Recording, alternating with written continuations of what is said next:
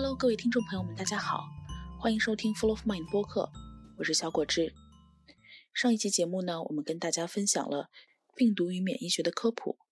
那这一期节目呢，我也想跟大家聊一聊灾难之后有哪些常见的心理反应。首先想跟大家讨论的一点是谣言。我们知道，随着疫情的发展，谣言其实是铺天盖地的，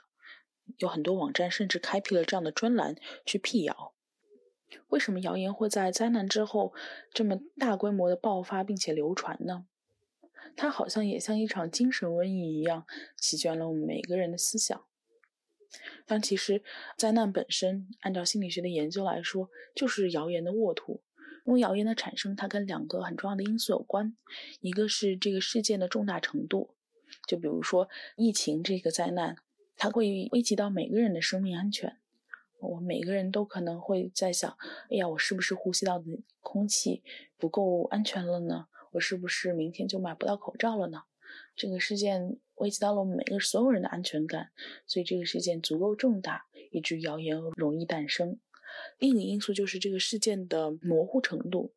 一个事件越不确定、越不明朗，那谣言产生的几率就越大。那在这一场疫情当中也是如此。就像网友说的，我们从没事、一切安好到啊一下封城了，口罩都一夜之间抢光了，可能只过了不到二十四小时的时间。嗯，在这么迅速的一个信息转换的过程当中，我们自然会觉得自己一无所知，自己没有做好准备，甚至到今天我们都不知道这场战役会打到什么时候，未来多少天内会有所好转。在这样一种既重要又不确定的环境下，谣言是会非常迅速的滋生，并且传播的。当然，不是说所有的信息都容易很快的传播，信息的传播它也有自己的优胜劣汰。但是在谣言这件事情上，似乎有一种劣币驱逐良币的感觉，就是谣言反而容易传播的比真实信息要快。这是为什么呢？是因为呃，谣言的传播。它最依赖的一个属性就是它与我们人类心理的适应性。一个信息要想传播，就像一个基因想要生存一样，它必须要适适者生存。基因是经过大自然的筛选，而信息就是经过信息传播途径当中的层层筛选。所有的筛选都经过我们大脑的主观处理，所以它跟我们的心理是直接相关的。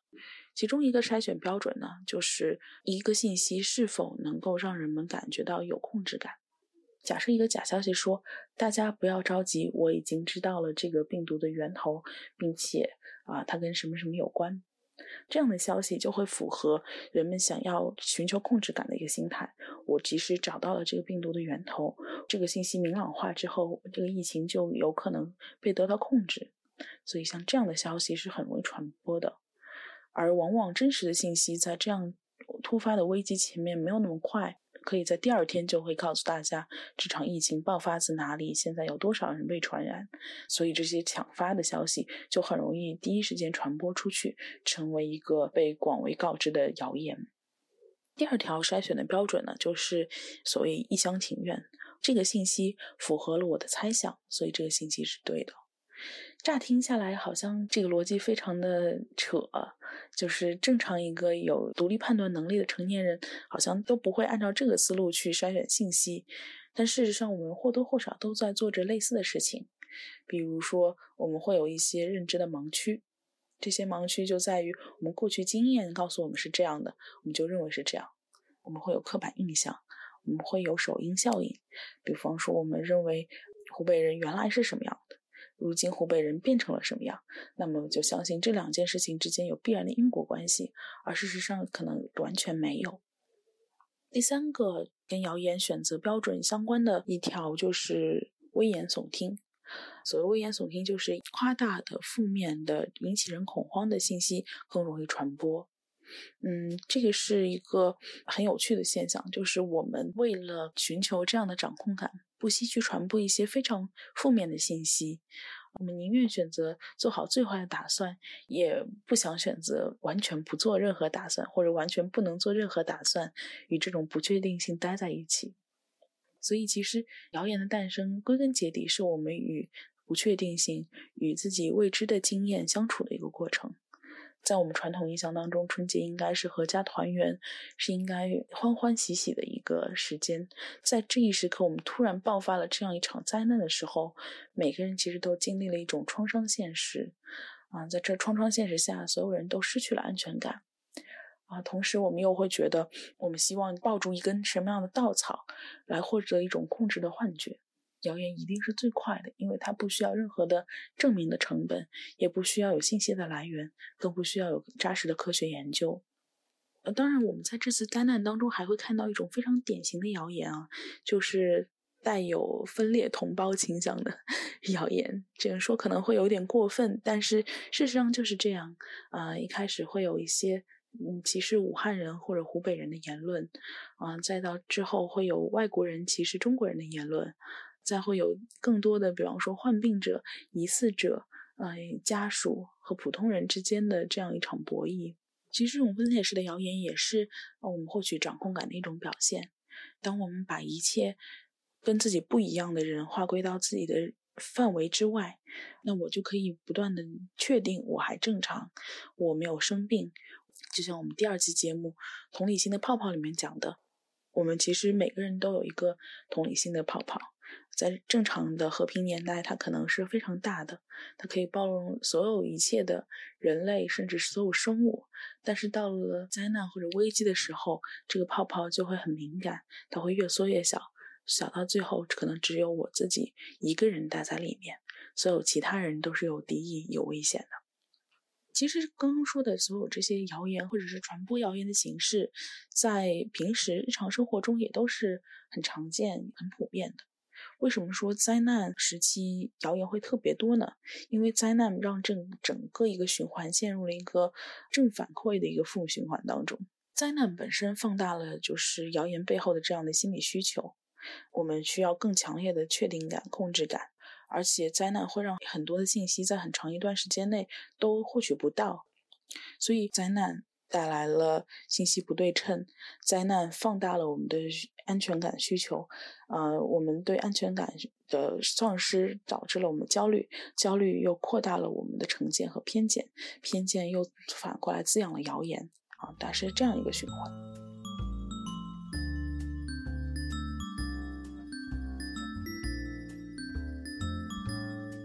OK，那我们刚刚聊完了谣言，接下来想跟大家聊一聊癔症。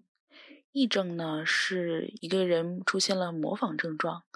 表现出来了非常相似，甚至是真的生理反应，但是实际上它并没有这样的生理病变，是一种心理反应。比较典型的，现在你能看到的现象就是，比如一所学校里面爆发了食物中毒，可能只是有两三个同学有。中毒的症状，但是这个风声传出去之后，很多同学都相继倒下了，都声称自己食物中毒，他们是真的会出现呕吐、恶心的生理反应。同样的道理，在最近的那部美剧《性爱自修室》的第二季第一集里面也是如此，在学校里爆发了一场传染病，但是这个传染病呢，可能只是几个人之间的传播。啊，最后因为大家不了解病源和病毒传播的方式，所以每个人都积极自危，就觉得自己好像已经染上了病。其实我们大家在最近这段时间内，不仅是受到了疫情的困扰，还受到了情绪上的困扰。嗯，很多人都会觉得我每天的情绪跌宕起伏，就像演了一出大剧一样。嗯，从愤怒到紧张，到难过，到感动，每一种情绪都来势汹汹，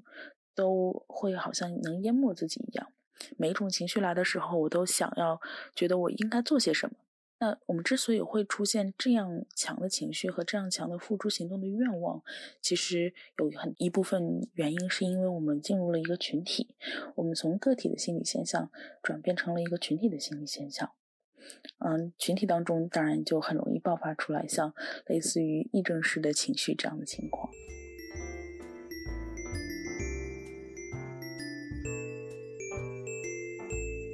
那什么叫群体呢？在乌合之众对群体有一个很明确的定义，它不是指一群偶尔聚集在某一个物理空间的人，而是说有一定统一心理诉求的人。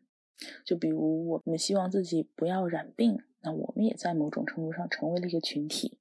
在眼下这个阶段，呃，因为创伤变成了一个普世的现象，那反对创伤就变成了一个普世的心理诉求，于是，呃，更多的人团结起来，成为了一个心理上的共同体。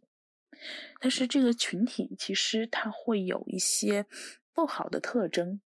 这个不好的特征呢，主要是在于四个方面，一个是群体的它的智力会显著的要低于平均智力，也会啊低于个体的智力。就群体整个会变成一个没有智商下限的一个个体，嗯，比方说我们会去抢购双黄连口服液啊，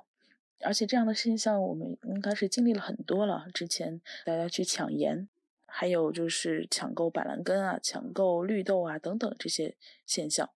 那我们这个群体为什么会这么愚蠢呢？是因为中国的大多数人愚蠢吗？其实并不是这样，只是大多数人进入到了这样一个心理群体里面。进入到心理群体的人呢，只会接受一些简单的口号和简单的主张，比如说双黄连口服液有抗病毒的效果，那我们就去买。啊，这是一个非常简明的主张，而且刚刚也说了，大家在强烈的情绪的渲染之下，都会或多或少的想要去做一些什么。那简单明确的信息就容易让大家付诸行动，在而且在付诸行动的时候，其实大家并不关心证据和论述，也不会进行分析和判断。比如说，为什么要买双黄连口服液而不是其他的抗病毒口服液？那这个口服液有没有经过嗯专业的药理学的认证？有多少人因为服用口服液而治愈了？还是有多少人因为服用口服液而没有被感染？啊，这些数据大家也都不会关心了。那同时呢，群体又是以极为自信的，包括我们现在去看说啊，让世界见证中国速度呀，中国是基建狂魔呀，等等这些，很容易的把这些自信上升到国家层面。第三个特点呢，就是群体很容易情绪化，也很敏感。啊，美国讲求政治正确啊，有的时候会可能会有觉得有点矫枉过正，一点点的类似的玩笑都不可以开。包括国内也是，在中国在国际上的形象，现在也变成了啊，只要是有损中国人民感情的事情，国际上都不能提，而且其他国家也也要必须做一些自我审查去。发表自己的言论，为什么群体会这么敏感呢？因为群体总是会被情绪驱使，最激烈的情绪最有可能主导这个群体。嗯，而那些最激烈的情绪往往也是最有力量的，比如说像愤怒，最有力量的就是愤怒。那所以群体当然是一个非常敏感的火药桶，一碰即炸。因为只有当我们全部用愤怒去武装自己的时候，我们才是一个不弱小的、不可被侵犯的。这些都会掩饰下去，我们会用愤怒去防御，就像个体会用躁狂来防御抑郁一样，群体一样会躁狂。群体的躁狂就会反映在群体的愤怒和极端上面。那。对于我们当下这个现实来说，情绪化有什么不好呢？当然，情绪化对我们个体来说会有一些影响。我们天天遭受着这些情绪的重大的打击，很可能会陷入到一种深深的无力感和无能感之中。我们接收到了很多群体赋予我们的强烈情绪，但是我们又没有办法通过自个体的力量去排解。另一方面，就是嗯，在情绪化的情况下，我们很容易做出一些。不理智的判断，比如我们会认为所有事情都是像反映出来的一件个例一样，这些都是在这个时间段不可取的。嗯，另外就是群体的道德感，群体道德感是一个非常两极分化的一件事情，群体道德感很可能会直接丧失。变成一个非常残忍的、杀人如麻的、不顾同胞和手足的一个群体。当然，他也可能会变得极度高尚，啊，会为了同胞自我牺牲。比如说，我们会看到一批又一批的人愿意冲锋陷阵，上到前线一线去成为医疗护卫队，也有很多人自发的去组织了一些运送啊，不计报酬，不计回馈。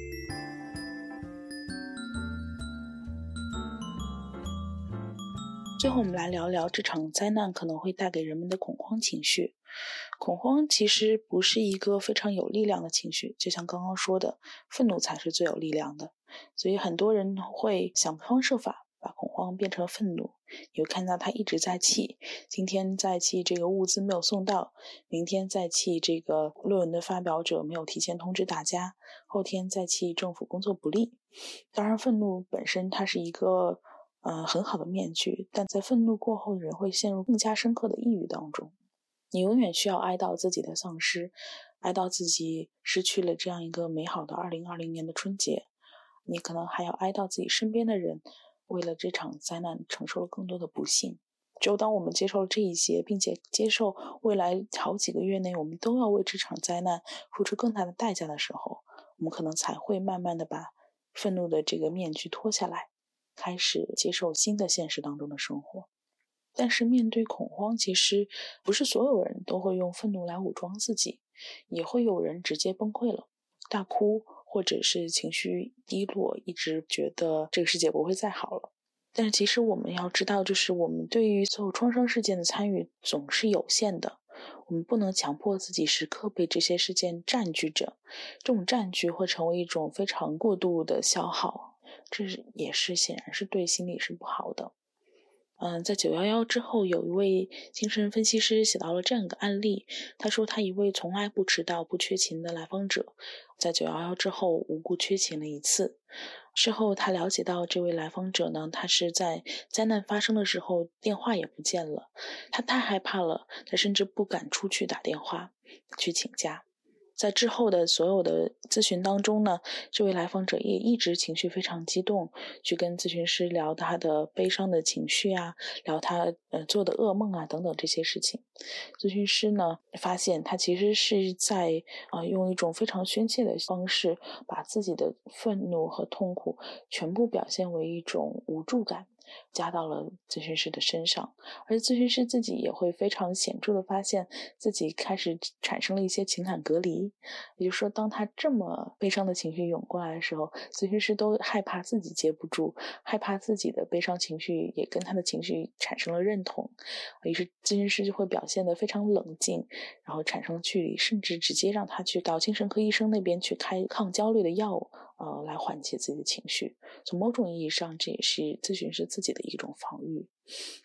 当然了，面对这个创伤的事实，更多的人还会有其他的各种各样的防御机制。有的人会写段子，用幽默来去防御自己。当然，还有理智化，会从各个方面去分析这个事件到底是一些必然因素的结果、偶然因素的结果、天灾还是人祸。包括像我现在在做这期播客，某种意义上也是我在去排解我自己内心不可承受的那些那些情感。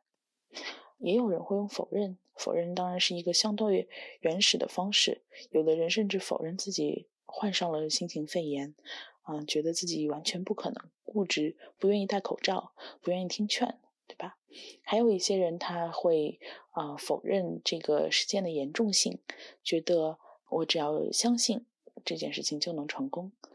这又回到了刚刚说的一个用躁狂去防御的一个心态当中。当然，还会有人用一些隔离的方式，比如说他会坚持工作在一线，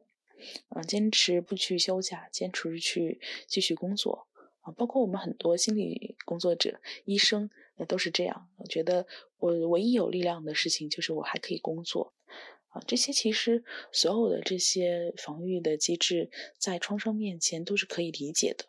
没有任何防御机制在此刻会显得别扭或者格格不入，只要它不会持续半年、一年，然后影响你的生活就好。那今天这期节目呢，我们聊到了谣言，从谣言聊到了群体的情绪议症，聊到了恐慌以及对于恐慌的呃群体心理的反应。群体心理的特征，以及面对灾难我们常用的一些防御机制有哪些？所有这些防御机制看起来都很正常，但是有哪些防御机制可能会更加偏激、更加不理性一些？